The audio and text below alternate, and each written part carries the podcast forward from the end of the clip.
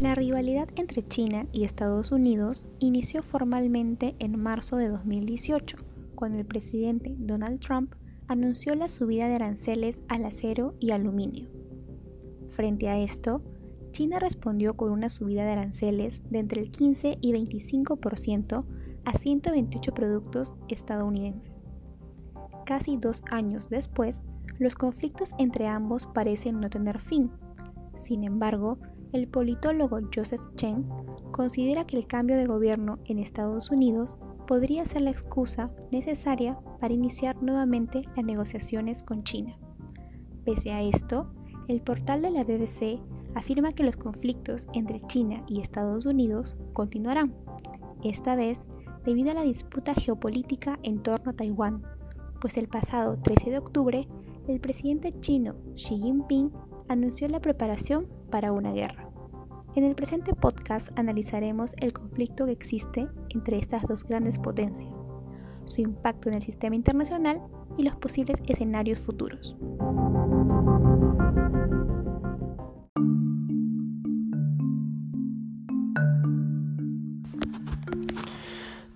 Tocaremos el tema de los antecedentes para entender un poco cómo surgió la guerra comercial entre estos países. Como sabemos, China y Estados Unidos tienen las economías más fuertes del mundo. Por un lado, el aporte al PBI mundial por parte de China es de 15.4%, mientras que el de Estados Unidos es de 24.4%. Asimismo, según la PwC, la cual es una firma reconocida que hace consultorías de negocio Ambos países están dentro del top 10 de las probables superpotencias del año 2050. A continuación, les comentaremos sobre los acontecimientos que se consideran como predecesores a la guerra comercial entre China y Estados Unidos. En primer lugar, en 1984, los grupos estadounidenses anti-China tocan durante audiencias congregacionales el tema de que China era el país más favorecido por la importación ya que sus importaciones se habían duplicado en un 100% en solo 5 años. Además, la industria textil presionó al gobierno norteamericano para cobrar impuestos a la importación de ropa y textiles provenientes de China, tomando como base el acuerdo de textiles y ropa establecido por la Organización Mundial del Comercio, con el fin de proteger la industria nacional americana. Por otro lado, en 1989 se da la masacre de Tiananmen, en la que se dieron protestas por parte de estudiantes, así como intelectuales y obreros chinos, debido a las reformas económicas por parte del gobierno, las cuales habían causado inflación y desempleo, generando mucho descontento en la sociedad.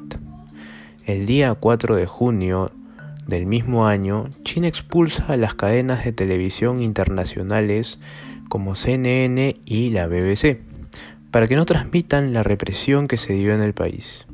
La única que logró transmitir lo ocurrido fue la cadena española Televisión Española, y es así como el mundo se entera de lo que estaba sucediendo.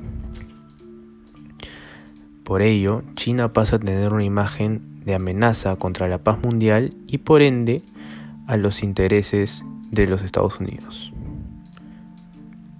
Luego, el primer gobierno de George W. Bush impone restricciones en las relaciones comerciales con China como una expresión de rechazo a todo lo que sucedía en ese país. En el 2001 se da el primer viaje internacional luego del atentado del 11 de septiembre por parte del presidente Bush a China el gobierno de este país le ofreció todo su apoyo. No obstante, previamente, en el mismo año, se dio un incidente en el espacio aéreo de la isla de Hainan, en la que se básicamente enfrentaron dos naves chinas a una nave norteamericana, y esto resulta en la muerte de un piloto chino y la captura y detención de la tripulación estadounidense. Según la versión americana, el avión estadounidense se encontró con dos cazas o aviones de combate chinos y rozó ligeramente a uno de ellos de forma accidental. Por otro lado, según la versión de China, la nave americana era una nave espía y chocó a una de las naves chinas y la hizo estrellarse. Finalmente, en el 2005, se dieron nuevas limitaciones a las importaciones chinas, a fin de disminuirlas, ya que éstas aumentaron fuertemente y amenazaban nuevamente la industria textil americana.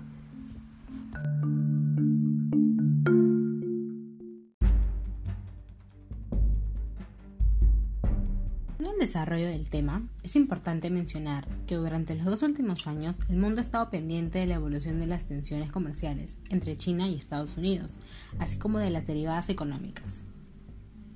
Exacto. Y cabe resaltar que las relaciones entre China y Estados Unidos están marcadas desde hace años. Esto se debe a la tensión y la desconfianza que existe entre ambos países, así como las disputas geopolíticas, las cuales han traspasado fronteras y son una de las principales preocupaciones en todo el mundo. Es un enfrentamiento con consecuencias para terceros que ha provocado una marea de inestabilidad en la evolución pre-COVID. Pero, ¿qué países han sido afectados con esta guerra comercial? Este problema ha tenido un impacto internacional como en México, donde la, donde la disputa impacta el bolsillo de los consumidores a través de la alza en los precios de importaciones específicas, como la gasolina. Esta situación tiene al mundo en una incertidumbre financiera y repercute en el precio de los principales activos internacionales, como el oro y la gasolina así como la volatilidad provoca la caída de los precios del petróleo y esto hace que los automovilistas paguen más por el combustible. Al haber un tipo de cambio inestable, el costo de estos productos aumenta. Claro, y también Cabe mencionar que la caída de los precios del petróleo afectaría también a las finanzas públicas, pues la economía del país depende en buena medida del crudo que vende y eso se ha visto reflejado en una reducción del gasto del gobierno y estos recortes podrían afectar a sectores importantes como el de salud o educación. Además, ocasiona un menor crecimiento económico que golpea la inversión y el empleo. Sí, pero no todo ha traído consecuencias negativas ya existen ciertos países beneficiados de esta guerra comercial. Esto se debe al rechazo de productos de China, lo cual ha ocasionado que Estados Unidos opte por diversificar su comercio exterior. Sí, tenemos el caso de Vietnam, donde debido a su mano de obra joven y barata y un entorno favorable para los negocios, ha ocasionado que sea considerado como uno de los favoritos para albergar la cadena de producción de Apple. Es así como en el primer trimestre de 2019 sus exportaciones a Estados Unidos aumentaron en un 40%. Efectivamente, y además, para lo que China ha visto como una desventaja, para Australia es una oportunidad de negocio. Eso se debe a la, imposición por parte de China de aranceles a las importaciones de gases de petróleo y oro procedentes de Estados Unidos, en donde Australia ha podido llenar ese vacío, generando que se suministre más del 53% de las importaciones chinas de GNL durante los primeros cinco meses del 2019. En efecto, esta guerra comercial trajo consigo repercusiones positivas y negativas a nivel internacional, logrando tener impacto en las economías de otros países como los ya mencionados.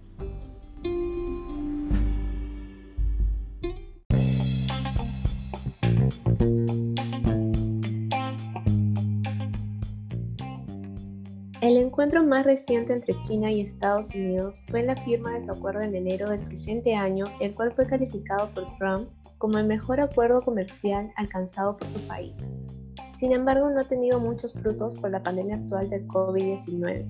Por ello, no podemos tener una actitud muy optimista con respecto a la evolución del acuerdo, ya que ambos países tienen administraciones que no convergen en ningún plan y tienen intereses diferentes que continuamente hacen colisionar sus prioridades.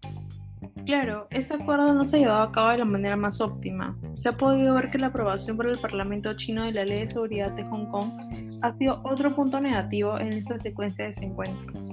Solamente cuatro días antes de su aprobación, el ministro de Exteriores chino, Wang Yi, había acusado a Washington de estar llevando la relación hacia la Guerra Fría, Sí, además podemos ver que Estados Unidos se encuentra actualmente en plena campaña para sus próximas elecciones, y aunque las estrategias de los candidatos Trump y de Joe Biden son completamente distintas, ambos coinciden en no bajar la guardia frente a China. Sí, hemos visto qué tan reñidas pueden estar esas elecciones. En los medios estatales algunos comentan de que no habrá progreso hasta después de las elecciones presidenciales. Hemos visto también que Reino Unido anunció hace unas semanas un nuevo tratado de libre comercio con Japón en su nueva etapa post-Brexit. Y todo está interconectado.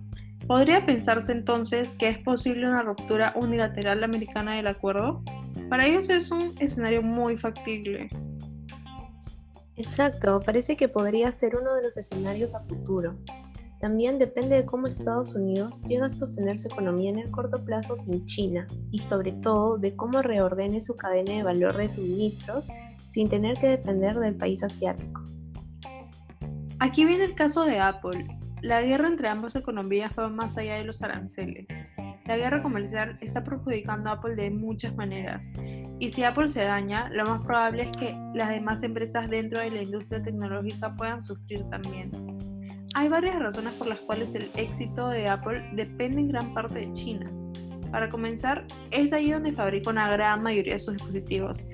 En cuanto a elaborar un nuevo iPhone, nadie puede volar a los chinos en velocidad y precio.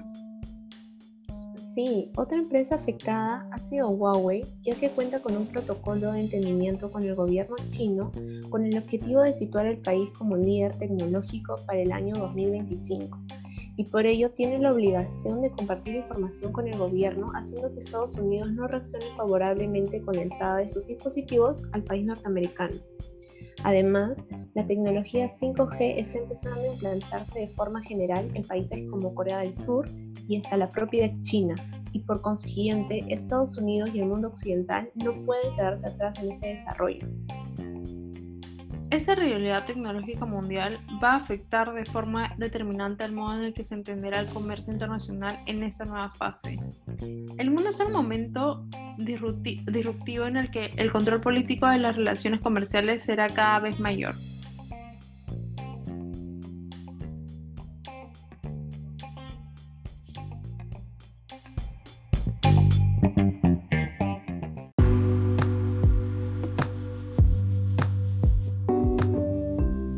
Finalmente, esta guerra comercial debe terminar en la restitución de los convenios, tratados y la eliminación de cualquier medida comercial restrictiva entre ambas naciones, pues de no hacerlo, las economías de ambos países serían gravemente afectadas, más aún en la situación económica actual.